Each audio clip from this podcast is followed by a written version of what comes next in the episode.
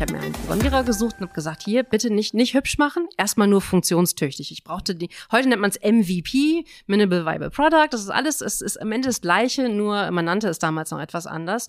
Mach es einfach so, dass es funktioniert, damit ich es Kunden zeigen kann. Und genauso haben wir es gemacht. Es wurde programmiert, es war wirklich nicht unbedingt äh, eine Designschönheit, aber darum ging es gar nicht. Es ging darum, beim Kunden zu zeigen, guck mal, funktioniert das in deinem Ablauf? Logistik und Intralogistik. Das sind Funktionen in Unternehmen, die wir als Endverbraucher meist erst wahrnehmen, wenn das Toilettenpapier in den Supermarktregalen fehlt. Mein Name ist Jakub Slawinski und in dieser Folge vom Digital Makers Podcast spreche ich mit Ulrike Meyer, Chief Information und Digital Officer bei Willenbrock, einem Vertragshändler von Linde Material Handling. Was heißt also Digitalisierung für einen Gabelstaplerhersteller? Es geht direkt am Eingang ins Gebäude für mich los. Ich werde mit einer besonderen Warnweste ausgestattet, die sogar eine Powerbank enthält. Doch unser Fokus heute liegt auf der Truck Call App, die entwickelt wurde, um Lieferaufträge an Gabelstapler zu vergeben. Die Inspiration dafür ist aus Gesprächen mit Kunden und sogar einer Taxifahrt entstanden. Wir erfahren, wie agiles Arbeiten ausgesehen hat, schon lang bevor es so hieß. Und weil die praktische Umsetzung in diesem Podcast im Fokus steht, bestellen wir auch direkt live einen Gabelstapler. Viel Spaß beim Einblick hinter die Kulissen einer Branche, ohne die nichts läuft wie am Fließband.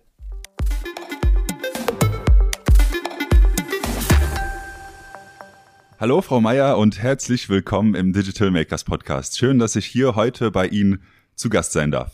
Hallo und vielen Dank, dass Sie da sind. Unbedingt. Also ich habe mich gefreut auf die Reise nach Bremen, raus aus dem äh, Berliner Büroturm äh, hin in ja, eine der Städte, wenn es um Logistik generell geht in Deutschland.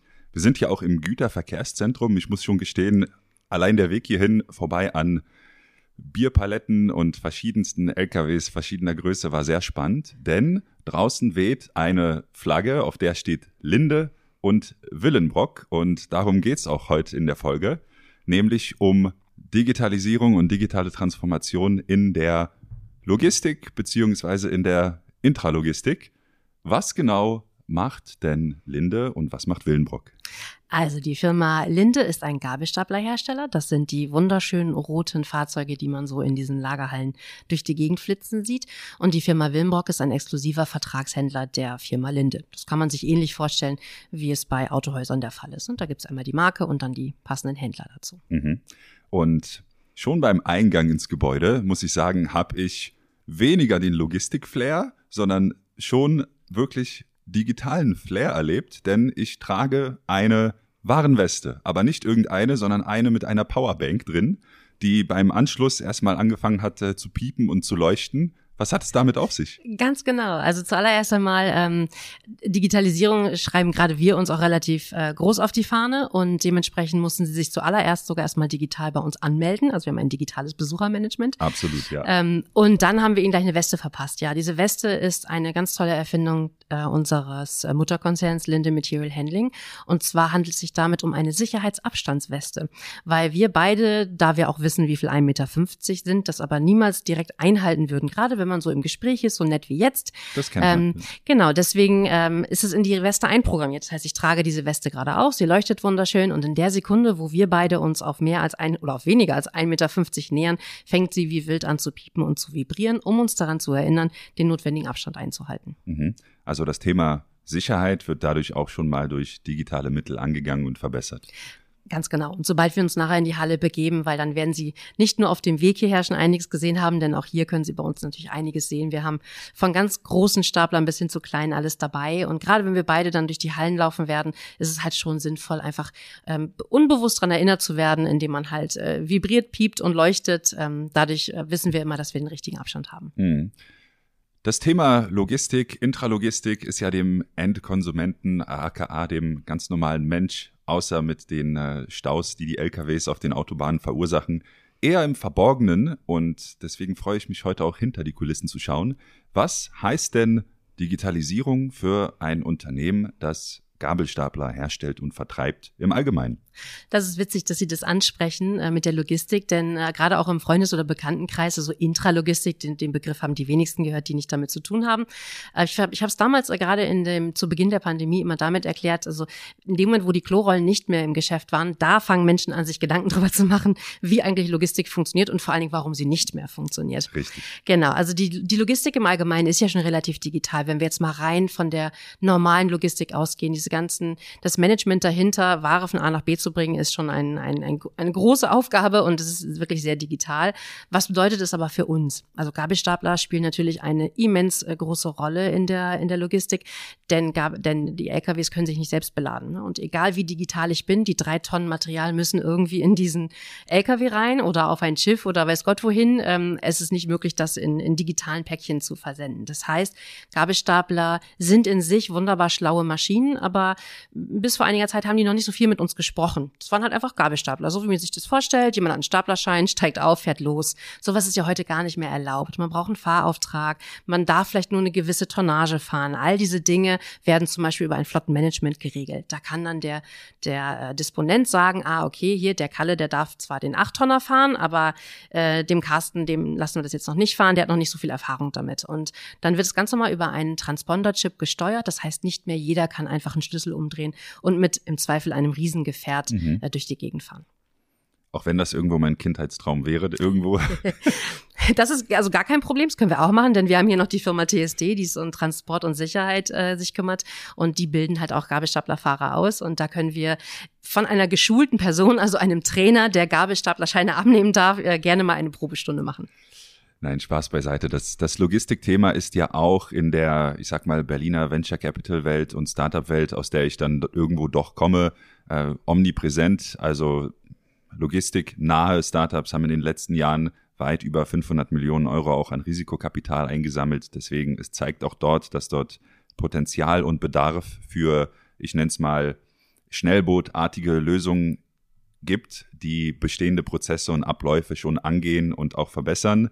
Und äh, ja, na klar, also auch die stadtinterne Logistik von Lebensmittelversorgung. In Berlin kann man in zehn Minuten äh, seinen Einkauf nach Hause geliefert bekommen mit dem Fahrrad. Also da, da passiert schon einiges. Aber wir wollen ja heute von der Flughöhe auf 10.000 Meter hinuntersteigen oder hinuntersteigen auf in die Halle und dort uns einen ganz bestimmten ja, Use Case oder Anwendungsfall von digitalen äh, Anwendungen hier bei Willenbrock Linde anschauen.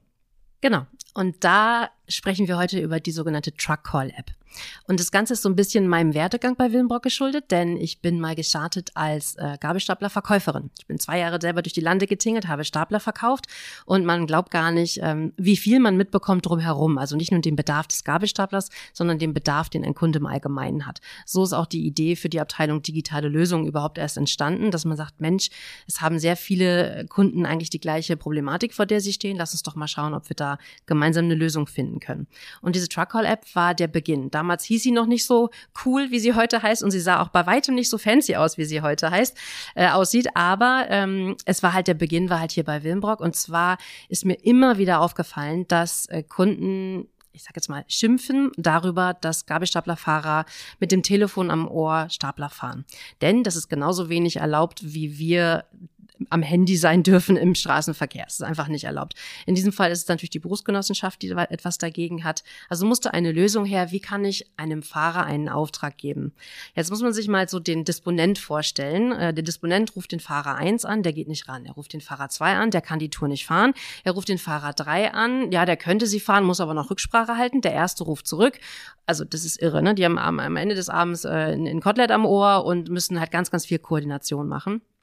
Und dann ist die Idee entstanden, tatsächlich, als ich in einem Taxi saß, mhm. weil das war noch so ein Oldschool-Taxi, nicht so äh, mit App und Co., sondern wirklich einfach nur mit dem, mit dem Taxiruf und dachte, warte mal, wenn da einfach nur reingerufen wird, warum adaptiere ich das nicht einfach auf den Stapler? Heißt, der Disponent tippt an seinem Rechner ein, was er gerne verfahren haben möchte, kann auch gleich die Gruppe bestimmen, der Staplerfahrer, an die das gehen soll, beispielsweise Elektrostapler, weil die halt auch in die Hallen fahren dürfen, das dürfen ja ähm, Dieselstapler nicht. Ähm, und gerade solche Dinge in Gruppen zu verteilen, die Aufgaben ist natürlich viel einfacher. Das heißt, Er gibt den Auftrag raus. Der Auftrag landet bei der gesamten Gruppe. Einer der Fahrer nimmt ihn an, einfach durch ein Wischen und bestätigt es damit. Die Meldung verschwindet bei allen anderen. In dem Moment verfährt er den Auftrag und wenn er ihn verfahren hat und alles fertig ist, wischt er wieder einmal in die andere Richtung, bestätigt damit dem Disponenten, dass die Aufgabe erledigt ist und dementsprechend kann es dann weitergehen.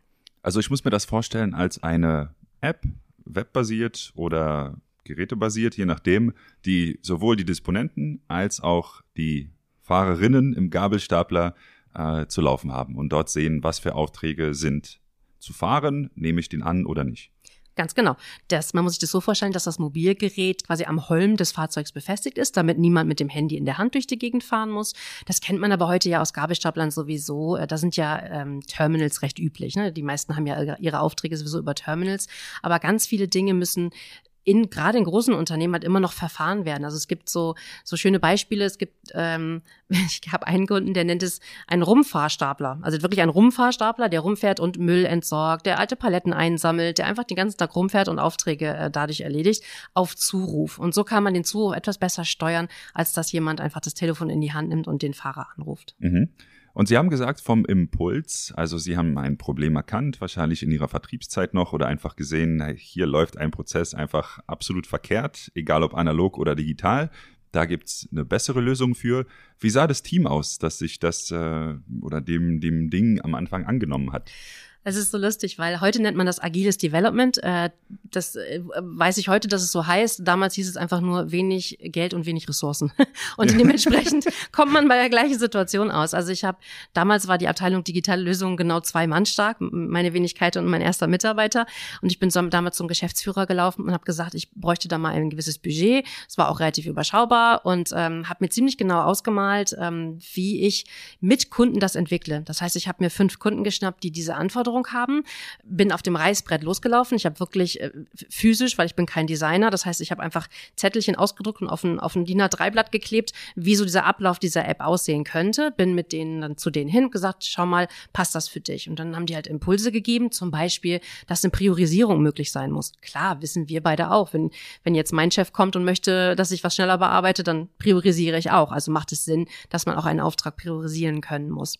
Und dann sind wir angefangen und haben, ich habe mir einen Programmierer gesucht und habe gesagt, hier bitte nicht nicht hübsch machen, erstmal nur funktionstüchtig. Ich brauchte mhm. die. Heute nennt man es MVP, Minimal Viable Product. Das ist alles, es ist am Ende das Gleiche, nur man nannte es damals noch etwas anders. Mach es einfach so, dass es funktioniert, damit ich es Kunden zeigen kann. Und genauso haben wir es gemacht. Es wurde programmiert. Es war wirklich nicht unbedingt äh, eine Designschönheit, aber darum ging es gar nicht. Es ging darum, beim Kunden zu zeigen, guck mal, funktioniert das in deinem Ablauf? Und so sind wir immer in verschiedenen Iterationsschritten weitergegangen, bis wir an den Punkt waren, wo wir gesagt haben, so, damit können wir jetzt starten. Dann haben wir das unseren Verkäufern gezeigt und natürlich auch die, die Kundenbeispiele gleich als Best Practice eingebracht.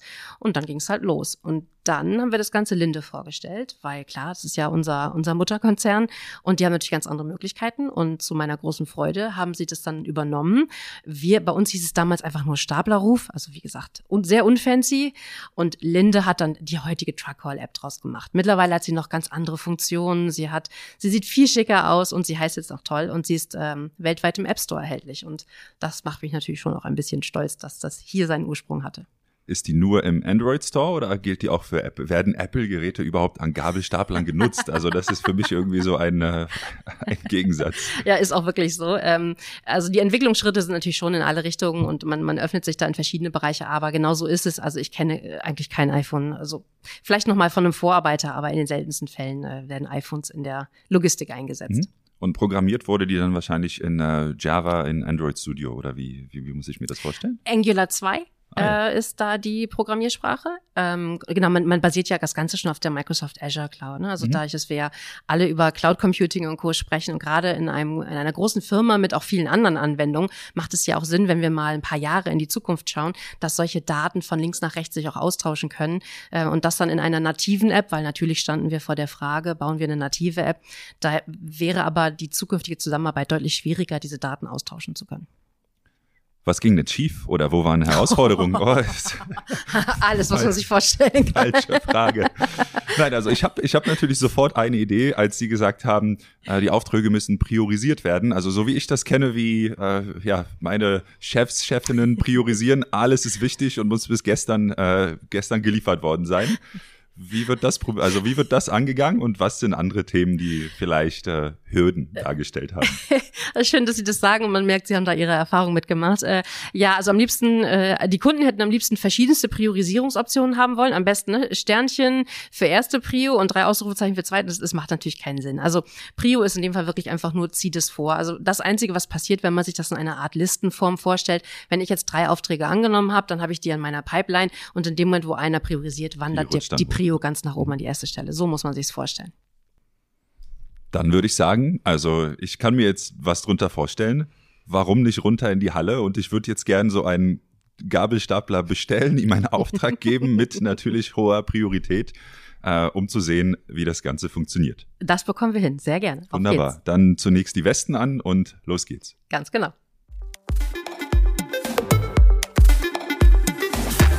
Frau Meier, wir stehen jetzt hier inmitten so einer Gabelstaplerhalle, umgeben ja von, also wahrscheinlich weit über 100 Gabelstaplern um uns rum. Und äh, ja, hier wird der Truck Call unter anderem auch eingesetzt, um Bestellungen von Ersatzteilen und Co. Äh, in Auftrag zu geben. Wir stehen jetzt vor so einem Pad, das an der Wand hängt.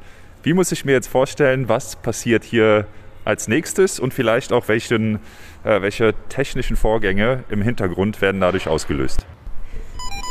Also zuerst einmal das Piepen, was wir gerade hören, ist äh, unsere Weste, über die wir vorhin schon äh, kurz gesprochen haben, die äh, uns warnt, dass wir etwas zu nah kamen, während ich das Mikro in die Hand genommen habe. Also an diesem äh, Tablet kann man sehen, dass ein Auftrag verteilt werden kann. Das heißt, der Disponent geht jetzt hier hin und sagt, hey, ich wünsche mir jetzt, dass dieser Stapler kommt, weil ich etwas abtransportiert haben möchte. Und in dem Moment gibt er das einfach ein, meldet es dadurch. Jetzt landen diese Informationen bei drei Staplerfahrern. Einer von denen bestätigt den Auftrag. Der wird dann gleich hier irgendwann angefahren kommen. Also das machen wir jetzt einfach mal. Wir tun mal so, als hätten wir jetzt etwas. Der Kollege wird wahrscheinlich gleich etwas verwirrt schauen. Aber wir lassen mal jemanden einfach kommen und in dem Moment kann man dann sehen, wie es in sich funktioniert. So, und ich sehe von weitem kommt das, das rote Gerät schon angerollt, würde ich sagen. Auf der Palette ist jetzt nicht so viel drauf, wie, wie ich dachte. Aber gut, zurück ins Studio, zurück ins Gespräch.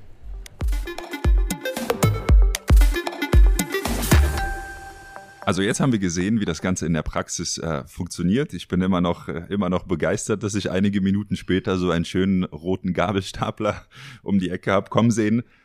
Was hat diese App denn, äh, der BWLer würde jetzt sagen, an KPIs erreicht? Was für einen Impact, was für einen Einfluss? Wer profitiert davon in welchem Maße? Das ist schön, dass Sie die KPIs erwähnen. Das ist natürlich auch die ersten Dinge, die wir vom Management gefragt werden. Ne? Was ist denn dann da der, der, der, der, der Strich und wie viele Zahlen stehen da unten drunter? In allererster Linie hilft es eigentlich, es unterstützt im normalen Ablauf. Denn Logistik ist ja am Ende des Tages nichts anderes als ganz viele Prozessketten in kleinsten Schritten aneinander zu reihen. Und in einigen Fällen kann man ganz klar Zahlen dahinter legen, ganz klar. Also wenn ich, also ein schönes Beispiel möchte ich Ihnen ganz gerne geben. Es gibt eine Firma, die ist ein Kilometer lang oder breit, je nachdem, wie man es sehen möchte.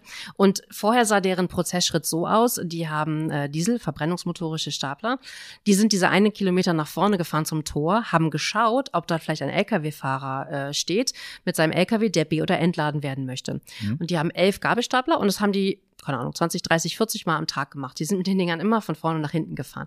Da kann ich ganz klare KPIs berechnen, nämlich den weniger Spritverbrauch, weniger Betriebsstunden auf den Gabelstaplern und natürlich auch einfach mehr Zeit für andere Dinge, wenn die Staplerfahrer nicht nach vorne fahren müssen, um zu schauen. So, das heißt, da kann man es ganz genau bemessen. In einer Firma, die schon sehr durchgetaktet ist, wo ich einfach nur das Papier wegnehme, es nicht mehr analog äh, habe, sondern digital laufen lasse, da lässt es sich schwieriger mit Zahlen hinterlegen. Unbedingt, aber ich kann mir vorstellen, dass sowas wie Anteil von Leerfahrten und Co. dann auch minimiert wird durch sowas. Ja. Oh ja, definitiv, definitiv. Und äh, was man äh, recht häufig auch mitbekommt, und das finde ich immer sehr nett, weil das sind so kleine Anekdoten, die man nur aus dem, aus dem echten Leben dann mitbekommt. Ähm, ab und zu wird auch einfach mal jemand äh, geholt und dann wird äh, dem Kuchen mitgegeben, als Beispiel. Also es gibt halt auch immer so Dinge, die dann äh, auf mal entstanden sind, die wir nicht im Hinterkopf hatten, weil wir immer rein logistisch gedacht haben und rein nach den Prozessaufwänden gedacht haben. Aber aber es wurde halt diese App quasi auch umfunktioniert für ganz andere Dinge, die gar nicht zwangsläufig mit einem Gabelstapler zu tun haben. Denn wer den Auftrag bestätigt und wer dann antwortet, das ist ja nicht zwangsläufig notwendig, dass es ein Gabelstapler ist. Richtig, denn am Ende fahren auch noch Menschen diese Gabelstapler und auch Menschen geben idealerweise diese Aufträge. Äh, daher, wie gesagt, ich finde es ich find's sehr bemerkenswert, wie hier von einem echten Problem, also das kann ich mir echt vorstellen, dass dieses äh, x-malige Anrufen, Abfragen, dass das einfach, einfach auch nervig ist für alle Beteiligten, dass von so einem Problem gedacht wurde. Gut, Sie als, äh, ich sag's mal, ehemalige Vertrieblerin mit großen Ohren und großen Augen für den Kunden auch, haben das gesehen und schnell und einfach umgesetzt und danach skaliert. Also sehr, sehr schöne Anwendung für eben Digitalisierung zum Anfassen und äh, vor allem zum Umsetzen. Aber ich habe noch gelesen, es gibt echt viele Unfälle mit Gabelstaplern. Ja. Ja. Also pro Jahr, was sagt meine Statistik hier? 11.500 Staplerunfälle und in 44 Prozent der Fälle werden auch Personen verletzt. Ich kann mir halt vorstellen, dass mit diesen Westen das deutlich verringert wird, weil, wie gesagt, wir, wir blinken, wir piepen, wir sind uns einmal kurz zu nahe gekommen und erstens schreckt, erstens schreck ich sofort zurück natürlich, heißt meine Aufmerksamkeit wird direkt auf mein Umfeld äh, gelenkt. Ja, ich wünschte manchmal, die Fahrradfahrer, Autofahrer, äh, Smartphone nutzenden Fußgänger in Berlin würden auch solche Westen tragen. Äh, aber ich kann mir vorstellen, dass es dort auch einen ganz, ganz, äh, ja, guten menschlichen Impact gibt. Absolut. Ich erzähle Ihnen gerne mal den Hintergrund zu diesen Westen. Die, diese Abstandsweste ist sozusagen das Endprodukt des eigentlichen Produktes, aus dem sie hervorgegangen sind. Und zwar handelt es sich hier um den Linde Safety Guard. Und der wurde aus genau dem Grund entwickelt, den Sie gerade beschrieben haben. Wie schaffe ich es, Stapler zu Stapler zu sichern, aber natürlich vor allen Dingen Mensch zu Stapler zu sichern? Denn viele Gegebenheiten in den Orten und wir haben es ja gerade auch bei uns selbst erlebt, an manchen Stellen arbeiten Menschen und Maschinen halt einfach sehr nah beieinander. Auch wenn da Wege eingezeichnet sind, am Ende des Tages müssen die beiden miteinander arbeiten. Also wie kann man das Ganze schützen, indem ich weiß, wo sich ein Stapler befindet? Mhm. Das heißt, der Safety Guard muss man sich so vorstellen, ist eine Box auf dem Stapler der ähm, quasi die ganze Zeit sagt, hier bin ich, jetzt mal überspitzt formuliert. Und wir beide tragen diese, diese Weste mit diesem sogenannten Beeper, der da drin ist. Und in dem Moment, wo wir uns nähern und der Stapler ja die ganze Zeit ruft, hier bin ich, hier bin ich, ab einem gewissen Moment empfängt unsere Weste diese Information und dann passiert genau das, was Sie gerade beschrieben haben. Es fängt an zu vibrieren, an zu, an, äh, an, an zu ähm, piepen. Und in dem Moment werden wir darauf aufmerksam gemacht, Achtung, es kommt ein, ein Gabelstapler, beziehungsweise in unserem Fall, Achtung, wir sind der Person zu nahe gekommen. Aber das kam erst nachgelagert. Das war halt erst äh, Pandemie ähm, bezogen. Denn wir können über diesen Linde Safety Guard ganz viele Dinge in den Lagerhallen einfach versichern. Wir können zum Beispiel einen Bereich gesondert schützen. Staplerfahrer ähm, mögen gerne schnell fahren und ich mag das auch übrigens sehr gerne. Ich finde es toll, mit 20 km/h mit so einem Gabelstapler durch die Gegend zu, zu äh, feuern, aber es ist natürlich schon äh, ein ganz schön großes Risiko. Das heißt, wenn man weiß, man hat neuralgische Punkte, dann setzt man dort einen, einen, einen Bereich Bereich ein, wo man sagt, da kann der Staplerfahrer zwar Vollgas geben, er wird aber automatisiert runtergebremst. Mhm. Er kann dort nicht mit Vollgas langfahren. Sobald er aus dem Bereich wieder raus ist, fährt er wieder ganz normal schnell klappt wunderbar, es funktioniert total einwandfrei äh, und es hilft halt auch dabei, die Bereiche sicherer zu machen. Also da kann, glaube ich, jeder auch einen gewissen Transfer mitnehmen, dass autonomes Fahren im Alltag äh, technisch auf jeden Fall auch so abgesichert werden kann, dass in 30er-Zonen 30 gefahren wird und alles ist gut. Ja? Definitiv. Frau Meier, ich muss sagen, also unabhängig davon, dass natürlich ein gewisser Kindheitstraum in Erfüllung gegangen ist, äh, in so einem Umfeld von Gabelstaplern und der Intralogistik äh, gewesen zu sein, ich habe einfach gesehen und gehört, hier wird Digitalisierung einfach hautnah und greifbar für alle Beteiligten schnell und einfach umgesetzt. Wenn es erfolgreich ist, dann wird skaliert und ich bin tatsächlich wirklich begeistert von diesem Mindset eines Unternehmens, was man so natürlich nicht auf dem Schirm hat, außer das Toilettenpapier ist leer im Supermarkt, dann denkt wahrscheinlich jeder dran, oh Mann, was ist da passiert? Frau Meier, vielen lieben Dank für die äh, ja, Offenheit an der Stelle und die, die ehrliche Berichterstattung. Ich danke sehr. Vielen herzlichen Dank, dass ich dabei sein durfte.